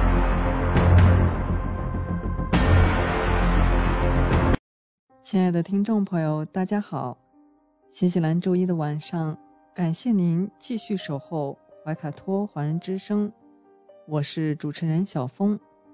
本期节目，我们将要和听众朋友们一起来分享以下几个主要纪念日，他们分别是六月二十日，今天的世界难民日；六月二十一日，明天的世界滑板日；本周二的二十四节气之一夏至。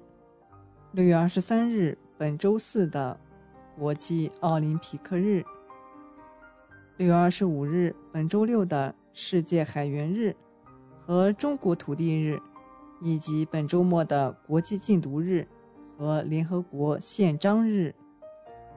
接下来，怀卡托华人之声的主播小峰就和您分享这一周精彩纷呈的节日。第一个节日是六月二十日，世界难民日。难民问题一直是国际社会的一大顽疾。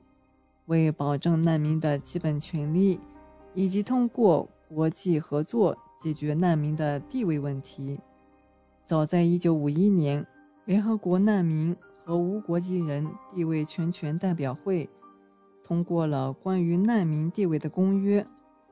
在一九五零年成立的联合国难民署，以及一九五一年出台的联合国难民公约的共同推动下，世界难民保障体系得以建立。这一体系是用来应对第二次世界大战及其余波所带来的人口流动的影响，并且通过主张难民权利，以鼓励各国收留难民。一九七四年六月二十日。非洲大陆通过了一项关于非洲难民问题的公约，并决定将每年的这一天定为非洲难民日。为了引起国际社会对难民问题更广泛的关注，2000年12月4日，联合国大会通过了第55-76号决议。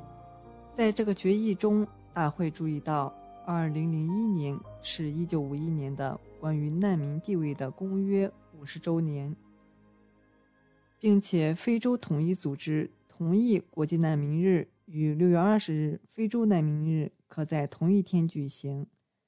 大会由此决定，从二零零一年起，把六月二十日定为世界难民日。难民分为经济难民、自然灾害难民、战争和政治难民。经济难民。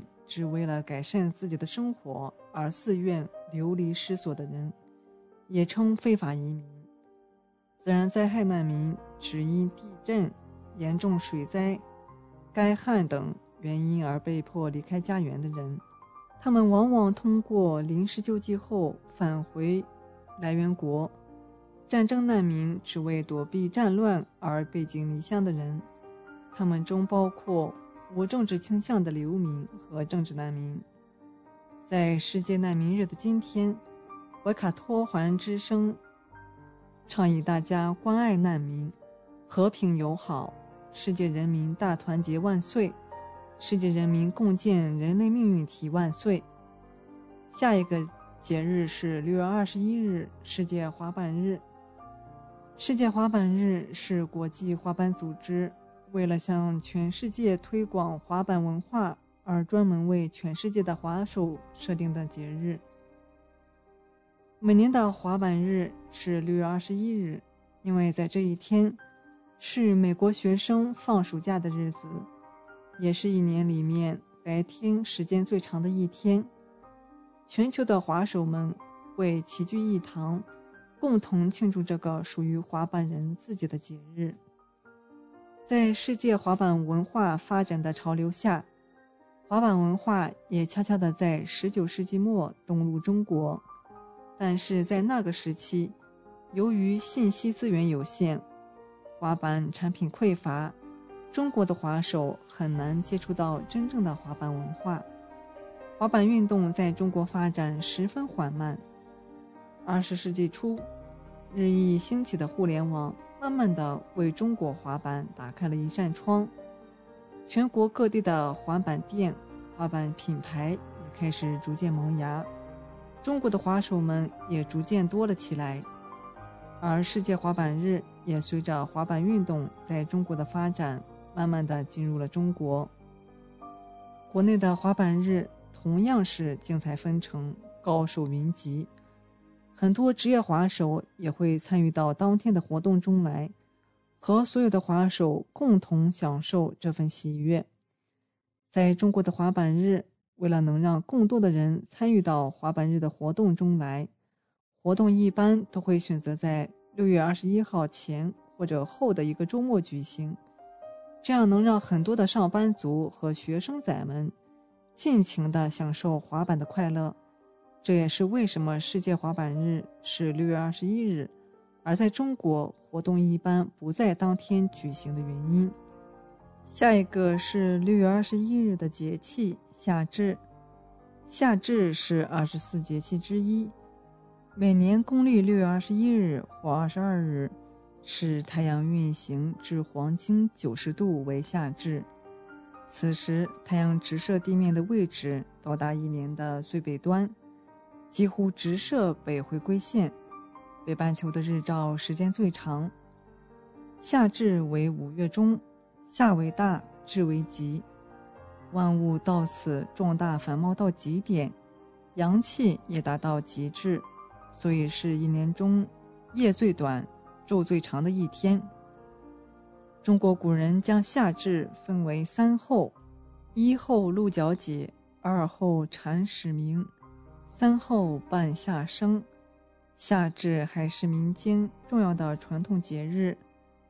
夏至节，民间有祭神四祖、消夏避伏、吃面条、吃粽子等习俗。夏至虽表示炎热的夏天已经到来，但还不是最热的时候。夏至后的一段时间内，气温仍继续升高，大约再过二三十天，一般是最热的天气了。在我们的传统文化中，二十四节气是民间老祖宗认识天地时序的智慧。它同时也是我们古代社会中老祖宗生活的时间指南。在夏至有很多的讲究，由于夏至是阴阳相冲的时候，所以人们往往会在夏至日闭门静养。夏至之日到来之后，很多农作物都会处在疯狂生长的时期，这个时候的粮食作物是非常需要雨水滋润的。如果在这个时候有充足的雨水，人们便会过上一个丰收年。但是，一旦夏至日前后缺了雨水，那便是一个粮食欠收的年景。夏日麦收，农民为感谢老天赐予丰收，往往有夏季秋报的祭神活动，以此庆祝丰收，祭祀先祖，以祈求来年。消灾去祸，有个好的收成。冬至的饺子，夏至的面，这是老话。夏至吃面，意味着度过了难熬的春黄不接，也预示了夏季的丰收。冬至吃饺子，暖耳暖人心。古代在夏至之日，皇上还要设坛祭日。西汉时，皇上在长安北郊。立方坛祭日，与天大旱之年，皇家还要组织求雨仪式。夏至热至，上蒸下煮。华北、西北大部地方未来几天将连续有四十度高温天气，要提醒远在中国的亲友做好防暑降温工作，多饮水，食清淡，户外做好个人防护，安全度夏。下一个节日是六月二十三日，国际奥林匹克日。一八九四年六月二十三日，国际奥委会在巴黎正式成立。为了纪念这一具有历史意义的一天，经过国际奥林匹克委员会的赞同，把这一天称为奥林匹克日或运动日。当六月二十三日举行了首次奥林匹克日活动，参加的国家有葡萄牙、希腊、奥地利、加拿大。瑞士、英国、乌拉圭、委内瑞拉和比利时。此后，在每年的六月十七日至二十四日之间，各个国家或地区奥委会都要组织各种庆祝活动。现在，世界上参加此项活动的国家地区已由首届的九个增至一百多个，参加者十分踊跃，表达了人们对奥林匹克精神的崇尚。二零二二年奥林匹克日活动以“携手共创美好世界”为主题。现代奥林匹克运动不分种族、肤色、宗教信仰、意识形态、语言文化，全世界人民相聚在五环旗下，以团结、和平与友谊为宗旨进行公平竞技，具有国际性的特点。下一个节日是六月二十五日，世界海员日。二零一零年，国际海事组织在菲律宾马尼拉召开的海员培训、发证和值班标准国际公约缔约国外交大会，将每年的六月二十五日命名为世界海员日，鼓励各国政府及航运组织向海员致敬，感谢其对人类和世界的贡献。在新冠肺炎疫情爆发后，海员们处于全球应对新冠疫情的最前线，且面临着进出港、物资补给、船员换班、遣返等方面不确定因素引起的艰难工作环境。近期，国际海事组织在其官方网站发布信息，将2022年世界海员日的主题确定为“远航”。过去和现在，分享你的旅程故事。下一个纪念日是六月二十五日，中国土地日。土地是生命的起点，万物的归宿。一九八六年六月二十五日，我国出台第一部专门调整土地关系的大法《中华人民共和国土地管理法》。为纪念这一天，将每年的六月二十五日确定为全国土地日。今年全国土地日的主题是“节约集约用地，严守工地红线，仓临时安天下”。粮食是历代国家治国安邦的根本。中国的农业问题，或者说粮食问题，实际上就是土地问题。中国人均粮食产量是加拿大的五分之一，人均棉花产量是美国的三分之一。人均肉类是加拿大的四分之一，耕地是粮食生长的保障，呵护土地资源，全面落实最严格的土地管理制度和耕地保护制度，才能守住工地红线，切实守护一方百姓生活与生产。下一个是六月二十六日，国际禁毒日。国际禁毒日全称是禁止药物滥用。和非法贩运国际日，也就是国际反毒品日，为每年的六月二十六日。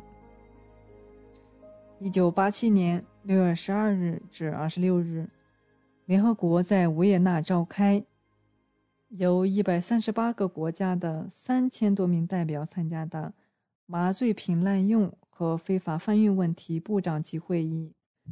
会议提出了“爱生命，不吸毒”的口号。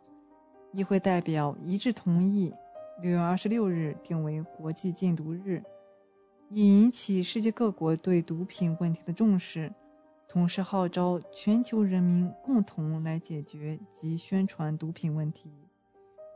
每年的六月二十六日国际禁毒日前后，各级政府都会通过报刊、广播电视等新闻媒介，以及其他多种形式，集中开展禁毒宣传活动。毒品是不能打开的潘多拉魔盒，一次吸毒，终身戒毒。一旦染上毒品，人生无法重来。怀卡托环之声提醒收音机前的青少年朋友们，尤其应当擦亮双眼。识别毒品伪装和诱毒伎俩，树立自我保护意识，树立正确的人生观、价值观，努力学习，提高警惕，坚决对毒品说不。下面是最后一个纪念日，六月二十六日，联合国宪章日。六月二十六日，联合国宪章日这一天值得纪念，尤其在当下。七十五年前，人类历经浩劫。于二战余烬中创建联合国，并签署联合国宪章，决心以善灵之道取代互相伤害，以集体安全代替军事结盟，以主权平等打破丛林法则，自此奠定现代国际秩序的基石，开启世界和平与发展的新篇章。七十七年来。世界保持总体和平与稳定，人类社会在安全、经济、文化、科技等领域迎来前所未有的大发展、大繁荣。实践证明，宪章的宗旨和原则是行之有效的，对维护世界和平与发展趋于不可或缺。宪章确立了和平解决争端、主权平等。不干涉他国内政等一系列宗旨和原则。此创举之伟大，不仅在于建立了守护战后世界和平的黄金法则，更在于创立了处理国际关系的新范式，也就是以联合国为核心的多边主义。通俗的讲，自此国际上的事情要由各国商量着办。要按大家的同意的规矩办，要兼顾各国利益和关切，这无疑是人类文明的巨大进步。当下新冠疫情全球蔓延，吞噬生命，冲击经济，国际稳定经历前所未有的挑战。未知病毒向全人类发起的这场世界大战来势汹汹，面对共同的危机。没有任何国家和地区能够独善其身，国际社会比以往任何时候都需要团结与合作，需要协调一致的集体行动。此时重温宪章精神，高举多边主义旗帜，尤具强烈的现实意义。今天我们的地球传奇就和大家聊到这里，希望节目主播小峰可以带给听众朋友们一些有趣的话题和知识。能够引起大家的共鸣。马上呢，我们就会进入深受听众朋友们喜欢的生活百科。主持人会和大家一起探索和发现隐藏在日常生活中的趣味知识和实用技巧。不要走开，精彩稍后继续。聆听我的声音，精彩您的生活，美妙无处不在。怀卡托华人之声。生活百科，怀卡托华人之声中文广播的听众朋友们，我是主持人小峰，我是主持人奥斯卡，感谢大家今晚的陪伴。现在来到了我们今天黄金时段华语播音的最后一个单元——生活百科。这是一个充满了生活小智慧的专题时间。主持人在这里和大家分享各种各样的趣味日常小窍门，让您在生活中更加得心应手。吃喝拉撒睡是人的基本需求，这其中拉撒实在是每天都要面对的头等大事了。因为吃喝睡都可以拖沓一会儿，唯有拉撒是一刻不等人。可是啊。相信生活中很多听众却只关注吃好、喝好、睡好，唯独把拉好给落下了。但你不知道的是，想要健康长寿，拉得好真的是一个非常关键的指标。是的，今晚的生活百科，两位主播就和您来聊一聊我们容易忽略的一个问题：您拉得好吗？怎样才能拉得好？以下是需要注意的几个要领。第一个要领：按时按点。大便形成以后，肠道会以每天两到三次，每次每分钟一到两厘米的速度，将其推动到左半结肠，到乙状结肠驻留。人在起床以后，由于体位反射或胃结肠反射，会引起结肠总体蠕动，以每小时十厘米的速度推进，可能直接促成排便。因此，早晨起床后和饭后两小时内是拉便便的黄金两小时。所以说啊，有规律性的在这两个时间段排便的人，说明肠胃消化功能良好。第二个是状态正常，虽然很恶心，但是拉完还是回头看一眼吧。便便的模样可以很大程度看出你的健康。正常的便便应该是香蕉状、棕黄色的半固体，其他类似于干燥、板结、黏腻、不成形等，或者便便的颜色成了五颜六色，都说明可能有肠胃问题。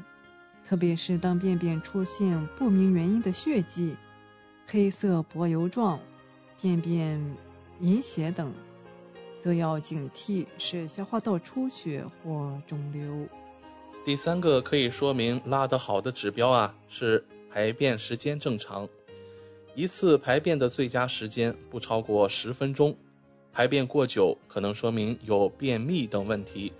如果每次坐便都超过三十分钟，还容易引起肛垫下垂，形成痔疮。虽然话说到这里，对于没有养成早起排便习惯的人，也不必强求，因为对于人体来说，不要刻意憋大小便，也无需没有便意硬要排出点什么。没错，想排便的时候排便最好，否则反而容易对人体造成伤害。接下来我们再来聊一聊。您的便便是难产还是顺产呢？便秘是一个让人难以启齿的字眼，但是它真是太常见了，所以我们不得不说说它。一般来说，对同一人而言，大便有每天一次或每两天一次，便为两天以上或更长时间，就应视为便秘。那么，怎样让便便排得通畅呢？这里也有几个小贴士和各位听众分享。嗯，首先吃点粗纤维，嘴巴决定屁股。想要快速拉出来，食物中的膳食纤维尤为重要，所以生活饮食上要多吃水果、蔬菜、五谷杂粮。煮饭的时候，最好是将一半的米饭换成粗粮、豆粥和薯类等。此外，多饮水对促进粪便软化也有好处。不要再尝试用香蕉通便了，它膳食纤维并不多，而且未成熟的香蕉含有鞣酸，反而会加重便秘，不推荐。还可以做点运动，运动不光能让身体更健康，还能帮助便便在肠道蠕动。平时适当运动一下，饭后散步，打打太极。能促进肠胃蠕动。此外，排便前可以做简单的准备动作，也能缓解便秘。比如说啊，可以揉一揉腹，以肚脐为中心进行顺时针按摩，能促进肠胃蠕动。还有提肛，在深呼吸的同时，尽量收缩臀部肌肉，保持数秒再放松，反复多次。还有捏手指，用食指和拇指捏住手指的根部，哪里感觉有点疼，就多掐一会儿，可以帮助产生便意。还可以摆好姿势，大家平时排便的姿势有哪几种呢？反正主播就知道两种：蹲位和坐位。其中坐位虽然轻松，但是科学研究表明，蹲着拉便便比坐着拉更加顺畅。原理很简单，坐着时直肠会被一块 U 型的肌肉勒住，从而影响排便。如果家里是坐厕，在脚下加个凳子。就能达到同样的效果。嗯，那最后一点可以排便通畅的要点啊，就是吃点药了。对于便秘用药这事，其实大家的态度一直两极分化。有人便秘就要马上用药，有人硬扛着是药三分毒的理论。其实这两种都不好。凡是能通过改变饮食和运动习惯就能改善的便秘，可以不用吃药。如果实在便不出来，那也别强撑着了，可以在医生指导下尝试乳果糖、开塞露等帮助排便，或者是软化粪便的药物。但是要避免使用含有大黄、番泻叶的刺激性泻药。排便是人生大事，大家千万别忽略它。现如今，人们越来越注重健康养生了。而提起辐射，很多人也是充满不安，担心基站、网络甚至家电等都存在较大的辐射，危害身体健康。但事实真的如此吗？今天节目尾声，主播就为大家盘点几项关于辐射的谣言。相信经常有朋友听到传言称，基站辐射大，会影响人的身体健康。特别是居住在基站附近的人，很容易受到辐射影响。事实真是如此吗？事实就是没有影响。基站天线发射的电磁波类似于聚光灯，所在的楼处于灯下黑的区域，辐射量很低。而基站发射的电磁波随距离增加衰减很快，因此，只要发射天线架设、功率设置合理。对周围居民基本不会产生影响。同时，基站的辐射强度是零点三到四点五微瓦每平方厘米，而我们的电磁辐射标准是四十微瓦每平方厘米，也就是说，完全不会危害身体健康。我们再来看另一种说法：基站就不能远离居民区吗？由于居民区是用户集中、需求旺盛。建筑物阻挡严重的区域，为保证良好的通信服务，基站应建设在距离用户较近的位置。如果基站远离居民区，信号就没有强有力的保障了。还有听众朋友们会有疑问：居民区周围基站越多，辐射就会越大吗？也是不会的，基站越多，说明密度越高，也就是说。基站服务半径就越小，基站服务半径越小，基站的发射功率就会越小，基站对外产生的电磁辐射就会越低，对周围电磁环境影响也就越弱。还有听众朋友想要了解，手机会在某些情况下辐射严重吗？因为手机已经成为了我们日常生活中。必不可少的通讯和娱乐工具。关于手机辐射的谣言，亲爱的听众朋友，您听过几个呢？比如说，第一个就是手机电量越低，手机辐射越大吗？很多人都听说过，手机只剩下一点电量时，辐射会增加数倍。电量越低，辐射越大。事实上，辐射与电量强度。并无直接关系。我们常说的辐射强度是指手机的发射功率。手机辐射与手机电量没有直接关系，而和手机信号强度和基站远近有关。还有一种说法，手机信号弱时，辐射会加大，从而危害健康吗？当信号很差的时候，手机的确会全力工作，加大发射功率。以维持基本通讯功能，但即使信号弱到一定程度，手机发射功率提高了很多，也是符合国家规定或国际通用的行业规范的，这点大家尽可以放心了。还有就是边充电边用手机，辐射很大吗？手机充电跟辐射大小并没有关系，因此大家不用过分担心。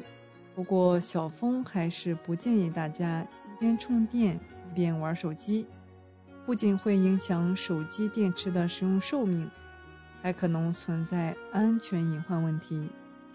相信还有听众朋友想要了解部分电器，它们的辐射还会危害健康吗？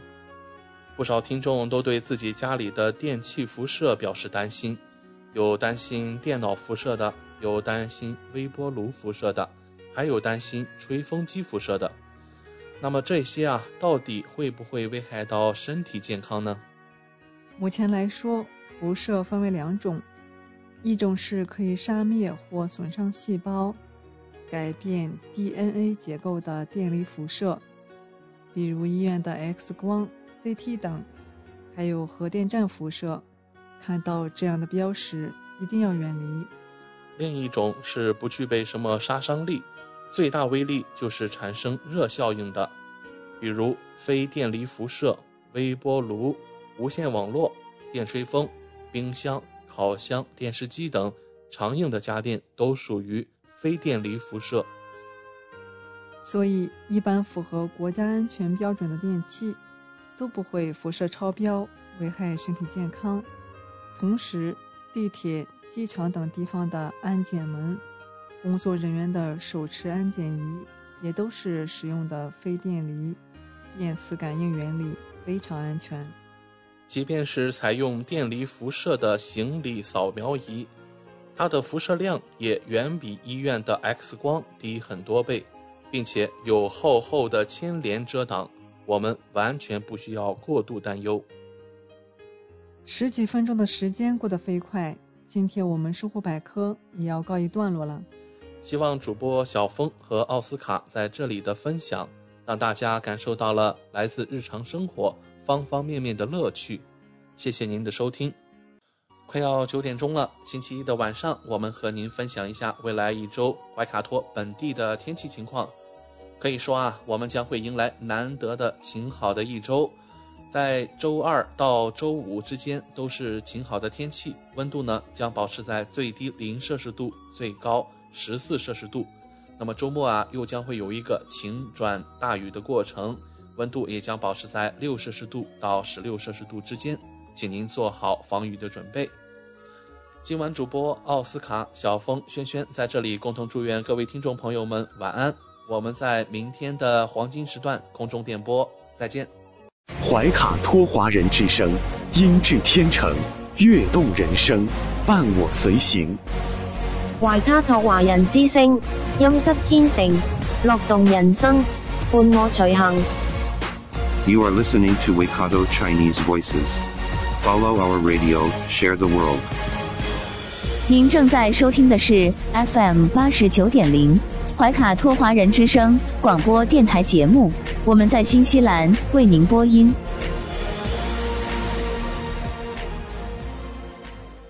Thanks for listening to this Free FM podcast. If you want to hear more content like this, you can support Free FM via Patreon. Head to patreon.com slash freefm89 to find out more.